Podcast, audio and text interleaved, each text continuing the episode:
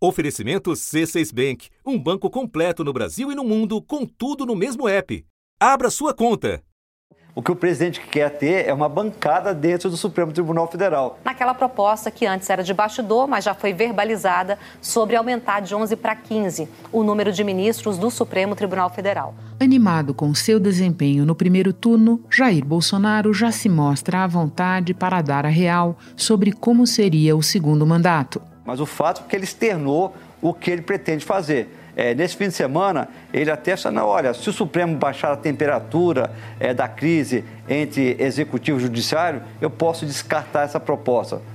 Opa, não é ele que decide isso. Mas em outra ponta da Praça dos Três Poderes, haverá quem possa ajudar a decidir. O vice-presidente da República e senador eleito pelo Rio Grande do Sul, Hamilton Mourão, do Republicanos. É, não é só uma questão de aumentar o número de cadeiras da Suprema Corte, né? Eu vejo que a gente tem que trabalhar em cima do que são as decisões monocráticas, temos que trabalhar em cima do que vem a ser um mandato para os mandatários da Suprema Corte. Rubicão a ser cruzado na marcha autoritária que inclui a permanente mobilização contra o sistema eleitoral. Depois de muito barulho e infundadas suspeitas do governo Bolsonaro sobre o processo eleitoral, o Tribunal de Contas da União cobra do Ministério da Defesa que o Ministério apresente o relatório de fiscalização das urnas eletrônicas no primeiro turno da eleição. Essa notícia de que o relatório sobre as urnas ele está pronto foi revelado pela nossa colega Malu Gaspar no jornal o Globo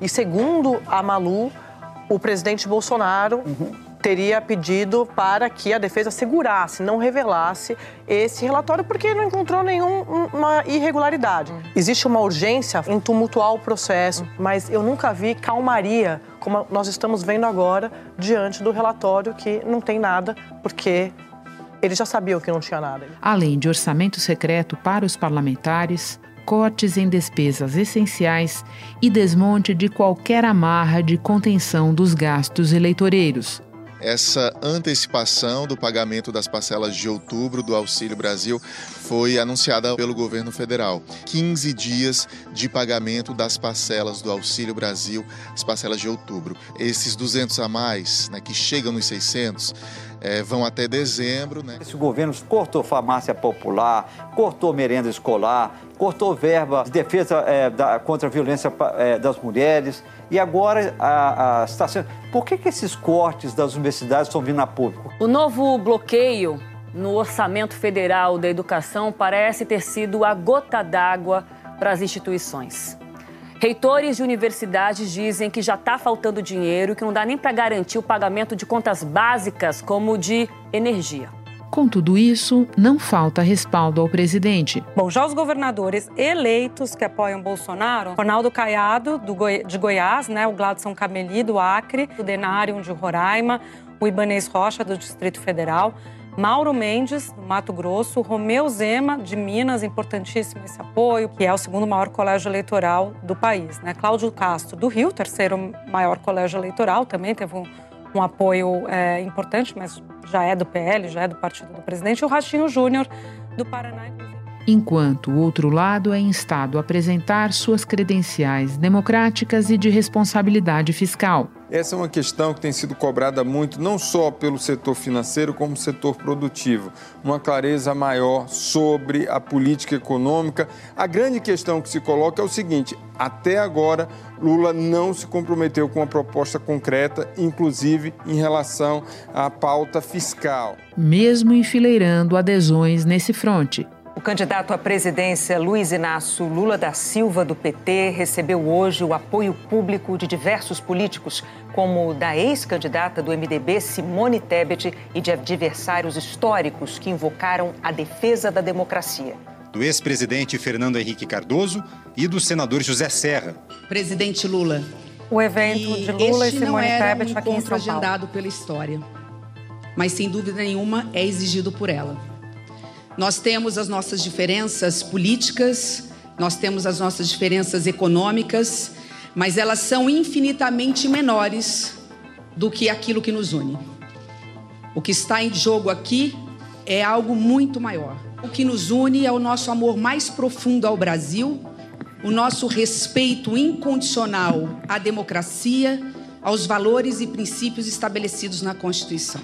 Fica aqui, a partir de agora, um compromisso, não apenas do meu voto, mas do meu total apoio ao seu, à sua campanha e ao seu governo. Todos que brigaram para reconquistar a democracia, todos que estiveram no papo das eleições diretas, estão comigo.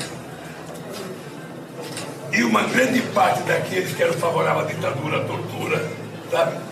Esses estão com o meu adversário. Da redação do G1, eu sou Renata Loprete e o assunto hoje é o rumo dos apoios no segundo turno.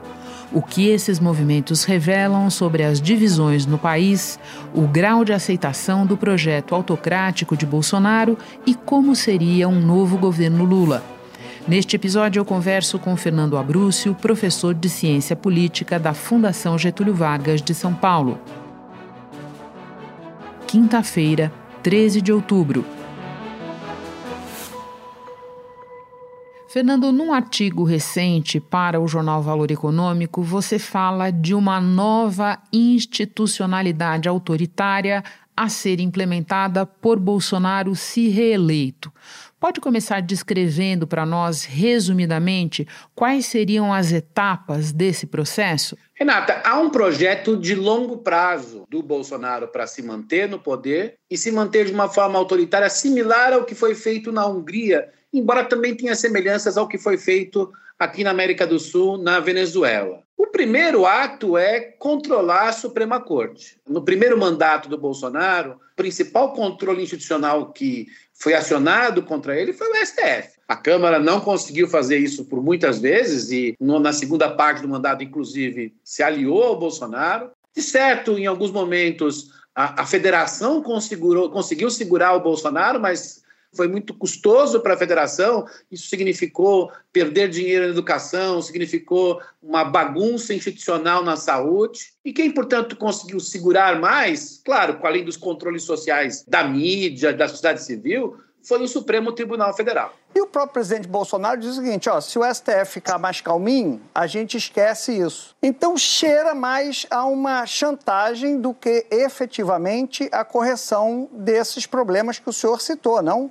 Não, cheira mais a uma necessidade de enquadramento do ativismo do judiciário. Estou claro para mim que o que nós estamos discutindo é uma reação ao ativismo político do judiciário. Esse inquérito da fake news, por exemplo, tem três anos e tanto, prorrogado, prorrogado, não chega a nada, mas também não termina. Isso é ativismo político. Né? O posicionamento de ministros do Supremo relativamente ao governo Bolsonaro é ativismo político também. E esta fórmula autoritária, Renata, que vem de outros países, começa controlando o Supremo, aumentando o número de ministros na Suprema Corte. Esse projeto está na cabeça do Bolsonaro. E só não será realizado se o Supremo Tribunal Federal caso Bolsonaro seja eleito, não reagir a nenhuma medida que ele tomar daqui para diante. Acho muito difícil que isso ocorra. Nós já teremos para frente, até o final do ano, o Supremo Tribunal Federal tomando uma decisão em relação à constitucionalidade do orçamento secreto. Rosa Weber. Pois bem, ela é a relatora desse caso. Ela deu, inclusive, uma liminar que foi referendada pelo plenário que autorizava o pagamento do orçamento secreto com a preocupação de que serviços públicos fossem interrompidos. Mas foi ela quem determinou que fosse dada transparência. Ela chegou a fazer uma intimação para que o Congresso apresentasse essas informações e a resposta foi muito parcial, tanto do Senado quanto da Câmara, porque eles disseram ao Supremo Tribunal Federal que não é possível saber como um volume de dinheiro público foi distribuído entre parlamentares. Se o Supremo Tribunal Federal disser que é inconstitucional o orçamento secreto, isto quebra a base política do Bolsonaro. Então, assim, é, o primeiro ato vai ser controlar o judiciário. Do ponto de vista institucional, também tentar controlar mais fortemente a Câmara e o Senado, e acho que nesse sentido continuar com o acordo com o Centrão, capitaneado pelo Arthur Lira na Câmara, e no Senado caminhar para uma coisa mais claramente bolsonarista. A senadora eleita Damares Alves pretende disputar a presidência do Senado. Ela tornou isso oficial e começou uma guerra nos bastidores, porque diferentes alas do bolsonarismo estão já colocando o seu bloco na rua, defendendo o nome dela, mas defendendo também o nome da ex-ministra da Agricultura, também senadora eleita, que é a Tereza Cristina. A partir disso, tentar controlar a federação e, continuando na trilha institucional, tentar mudar a Constituição. Eu acompanho muitos grupos de Telegram bolsonaristas, Renata, e o principal assunto, mais do que o Supremo, é que é preciso fazer uma nova Constituição. Eu acho que se, fechando esse círculo institucional, o passo seguinte é tentar controlar a sociedade pela universidade, como fez Orbán na Hungria, como fez Chávez na Venezuela, e chegar ao fim e ao cabo a própria mídia, cuja relação com Bolsonaro, em geral, não foi boa durante o mandato, Fernando Bolsonaro foi pior do que ele mesmo anunciava, mas certamente melhor do que muitos previam no primeiro turno, revelando, você escreveu isso, um país dividido. De que formas? Eu acho que o Brasil, primeiro, é dividido entre um, um grande bloco conservador, que é maior, Renata, do que o bolsonarismo, é bom que se diga, hoje está aliado ao bolsonarismo porque vê é, no ex-presidente Lula e no grupo vinculado a ele um grande inimigo, e do outro lado, um grupo mais lulista. Eu, eu, chamo de lulista porque, se não houvesse Lula, não haveria segundo turno. Bolsonaro ganharia a eleição em primeiro turno no Brasil. Não há nenhuma outra liderança capaz de se colocar contra Bolsonaro, a não ser Lula, Lula nesse momento. Isso é um fato político. Mas essas duas forças hoje se contrapõem e elas têm características sociais diferentes. Quer dizer, o bolsonarismo tem uma forte vinculação com grupos mais conservadores, do interior do país, vinculada com uma certa transformação agrícola do país, um grande grupo de evangélicos, de certas denominações evangélicas que cresceram muito nos últimos anos, grupos de classe média baixa é, digamos, construídos em torno da ideia do empreendedorismo, do negócio próprio, e que veem em governos de esquerda um obstáculo à sua liberdade. Grupos mais extremistas, Renata, de fato, vinculados à discussão das armas, a uma discussão, por vezes até uh, racista, na verdade, é, quando não antissemita, isso a gente encontra nos grupos de Telegram. Mas, de maneira geral, é um, é, o bolsonarismo é menor que o conservadorismo, mas o conquistou. E do outro lado, há um grupo político cuja principal figura é o presidente Lula, com grande base eleitoral no Nordeste brasileiro, com grande apoio em, na, nas maiores cidades do país. Lula ganhou em São Paulo, é bom que se diga. A cidade, né? Na cidade de São Paulo, melhor dizendo, né? ganhou na cidade de São Paulo. É, tem um apoio de classe média, de certos grupos liberais, de setores do funcionalismo, e tem recebido, inclusive, nos últimos tempos, até apoio de setores empresariais que veem um risco muito grande no projeto autocrático do Bolsonaro. Espere um instante que eu já volto para retomar a conversa com o Fernando Abrúcio. Com o C6 Bank, você está no topo da experiência que um banco pode te oferecer. Você tem tudo para sua vida financeira no mesmo app, no Brasil e no mundo todo a primeira conta global do país e atendimento personalizado, além de uma plataforma de investimentos em real e dólar com produtos exclusivos oferecidos pelo C6 em parceria com o JP Morgan Asset Management. Quer aproveitar hoje o que os outros bancos só vão oferecer amanhã? Conheça o C6 Bank. Tá esperando o quê? C6 Bank. Nós vamos falar mais do pós, mas antes uma outra pergunta. Você enxerga, eu sei, riscos ou sinais mesmo já de os não bolsonaristas seguirem novamente o que você chama do canto da sereia de 2018. Considerando a alta consolidação do voto nos dois finalistas desta eleição, de quem exatamente nós estamos falando quando nós dizemos não bolsonaristas e aí descontando, claro, os que votam no Lula? É um eleitorado que fica entre 8 a 10% que votou no Ciro, na Simone, mais alguns candidatos pequenos ou anulou o voto durante a, a, o primeiro turno e que não queria nenhum nem Lula nem Bolsonaro que em geral está em, em, grandes cidades, mais alocado na classe média, e que é um eleitorado que pode, como em 2018, contra Lula, votar em Bolsonaro. A rejeição de ambos hoje é próxima, já foi distante. Vamos ver agora os números de rejeição dos dois candidatos. Bolsonaro segue com o maior, mas oscilou dois pontos para baixo, dentro da margem de erro. Na semana passada, 50% dos eleitores diziam que não votariam nele de jeito nenhum. Agora, são 48%. Já Lula oscilou dois pontos para cima. Na pesquisa anterior, 40% afirmavam que não votariam nele de jeito nenhum. Agora, o índice chegou a 42%. E, no fundo, está apostando mais numa agenda conservadora do ponto de vista econômico do que numa agenda conservadora do ponto de vista moral. É uma frase que ficou muito forte nas redes sociais nos últimos dias, Renata. É, não importa o que o Bolsonaro fala. Ele fala besteira mesmo, mas economicamente eu me sinto mais seguro com Bolsonaro do que com Lula. Eu acho que esse é o canto da sereia.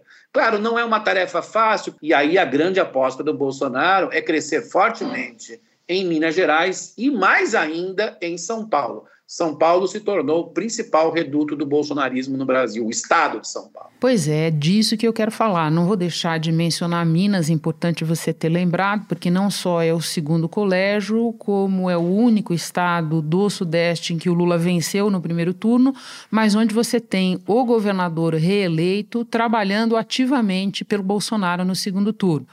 Mas eu quero mesmo falar de São Paulo, Fernando, que você conhece bem, porque São Paulo me parece útil para entender a terra arrasada do dito centro nesta eleição.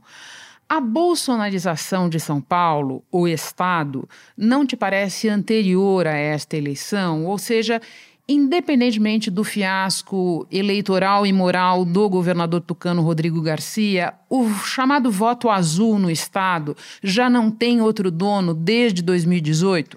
Eu acho que em 2018 começou a morte do PSDB. E a morte do PSDB passa por São Paulo, que era a sua principal fortaleza política, quando ficou tanto tempo fora da presidência em São Paulo que segurava o PSDB. E Dória só venceu a eleição porque se transformou em Bolsodória. Esse processo já vem desde 2018 e se consolida agora. Mas ele, como se tivesse feito, Renato, um pacto com o diabo, para lembrar o Goethe, o Mefistófeles. E precisava um dia entregar a alma. E a alma significou perder popularidade. E, nesse sentido, Dória se tornou tóxico para o eleitorado. E Dória levou junto a alma e o PSTB. E, e nesse sentido, esse voto que já tinha aparecido azul em 2018 pró-Bolsonaro, reapareceu claramente no primeiro turno de 2022 e vai aparecer novamente no segundo turno de 2022. Fernando, deixa eu fazer uma provocação. É, muito a rigor, o Dória é, desaba em popularidade não quando ele abraça o Bolsonaro, mas quando ele se separa do Bolsonaro. É porque é o pacto com o diabo, né, Renata? Ele fez um pacto quando ele abraçou o Bolsonaro, ele fez com que seu destino político estivesse atrelado ao bolsonarismo. E, portanto, não seria possível nenhum tipo de traição ao bolsonarismo. E que começou a crítica do bolsonarismo nas redes sociais ao Dória muito antes da pandemia, é bom que se diga, já começou em 2019, porque eles viram no Dória um possível adversário eleitoral e ficou sem nenhum lugar político.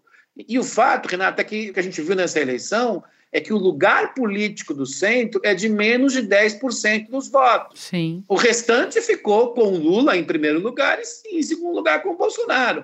E isso se reflete, inclusive, nos resultados que a gente viu para o Congresso. Agora, é, Fernando, ainda falando de São Paulo e retomando um pouco a conversa inicial sobre projetos autocráticos. Tarcísio de Freitas está na frente. Reversões em segundos turnos estaduais não são inéditas, como são no plano nacional, mas são raras. O que será um eventual governo Tarcísio, especialmente no cenário em que Bolsonaro continua no Planalto? Eu acho que é muito difícil que o Tarcísio perca a eleição para o Fernando Haddad. O IPEC divulgou a primeira pesquisa de intenção de voto do Instituto neste segundo turno da disputa pelo governo de São Paulo. 46% responderam que votariam em Tarcísio de Freitas do Republicanos, na margem de erro de 44 a 48. Os que responderam que votariam em Fernando Haddad do PT somaram 41%, pela margem de erro de 39 a 43. E há dois cenários. Se Lula vencer, é um Tarcísio. Se Lula é, perder, é outro Tarcísio. Então explica para nós. Se Lula vencer, acho que Tarcísio vai tentar compor-se com o governo federal. É, é bom lembrar que Tarcísio trabalhou com Dilma. Então ele conhece, tem laços, inclusive com o próprio Fernando Haddad, e vai tentar compor-se com o governo federal. Eu acho que o bolsonarismo não lhe deixará em paz. No segundo cenário, se Bolsonaro ganha, é, o fato é que Tarcísio é, terá que ser um polo do bolsonarismo.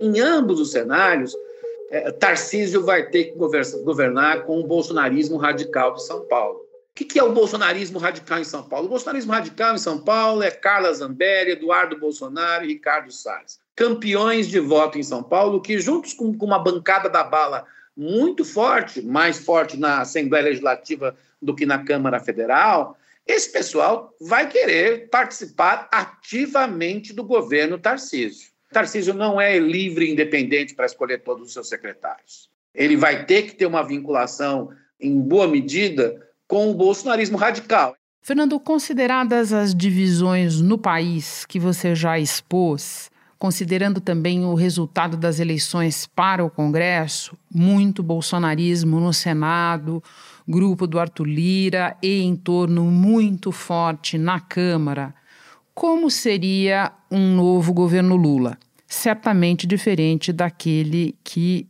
teve a largada em 2003, certo? Primeiro, seria um governo muito menos petista. O novo governo Lula é um governo, de fato, de frente ampla. Neste caso, não é apenas discurso eleitoral, é necessidade política, envolvendo, inclusive, trazer gente da sociedade é, para os ministérios. É bom lembrar que no primeiro governo Lula ele trouxe o Furlan, o Roberto Rodrigues. Vai ter que ter mais Furlan e Roberto Rodrigues e vai ter que ter mais gente do MDB e do PSD e talvez do União Brasil num terceiro governo Lula. O coordenador do plano de governo, Aloysio Mercadante, do PT, diz que o partido já recebeu 13 mil propostas de governo de mais de 500 entidades. O candidato do PT também disse que, se eleito, vai precisar da ajuda de todos para reconstruir o Brasil. Afirmou ainda que vai ter responsabilidade fiscal. Segundo, um governo que vai ter que negociar muito e encontrar uma fórmula de acomodar-se na Câmara Federal e evitar que no Senado uh, Rodrigo Pacheco perca a eleição. Quer dizer, o Lula já tem um candidato a presidente do Senado, não tem um candidato a presidente da Câmara. Então, essa é a, a coisa que vai ter que ser montada. E, por fim, um, um terceiro governo Lula vai enfrentar uma oposição é, muito mais raivosa, com grande mobilização político-social, que é o bolsonarismo. É um jogo de guerra. Para terminar, Fernando, a história, você escreveu nesse artigo que eu mencionei, cobrará um preço das elites que convalidarem por adesão ou omissão o projeto autocrático. Algum sinal de que elas estejam preocupadas com isso? Eu acho que uma parte da elite econômica mais vinculada à economia internacional está enxergando isso. Isso envolve alguns setores mais dinâmicos, com mais eh, produtividade, tecnologia, até uma parte do agro está nesse jogo, o sistema financeiro, uma parte do sistema financeiro, uma parte do setor industrial mais de ponta do país. Mas quando a gente fala em empresariado no Brasil, na verdade, o grosso do empresariado são pequenos e médios empresários, ou um empresariado mais atrasado do ponto de vista tecnológico, da inovação, da produtividade. E é esse grupo que hoje abraçou o Bolsonaro e não consegue ver o que pode acontecer num futuro de um governo autocrático. Um governo autocrático de Bolsonaro, primeiro, sofreria sanções internacionais pela questão climática e dos direitos humanos. O Brasil vai perder mercado, vai perder dinheiro, vai ter crise econômica. Segundo, um governo assim abre as portas mais amplas possíveis para violência política. Nós vamos ter mais violência política. E terceiro, esse perfil do governo Bolsonaro autocrático, baseado muito na discussão dos valores, vai deixar de lado a questão da desigualdade para priorizar a questão dos valores. Fernando, muito obrigada pela participação. Um prazer te receber no assunto. Bom trabalho aí. Obrigado, Renato. Para mais detalhes sobre o projeto bolsonarista de interferência no STF, eu recomendo o episódio do assunto de 13 de setembro, intitulado PEC 275 Como ela muda o Supremo. Este foi o assunto podcast diário disponível no G1, no Globoplay ou na sua plataforma de áudio preferida. Vale a pena seguir o podcast na Amazon ou no Spotify, assinar no Apple Podcasts, se inscrever no Google Podcasts ou no Castbox e favoritar na Deezer. Assim você recebe uma notificação sempre que tiver novo episódio. Eu sou Renata Loprete e fico por aqui. Até o próximo assunto.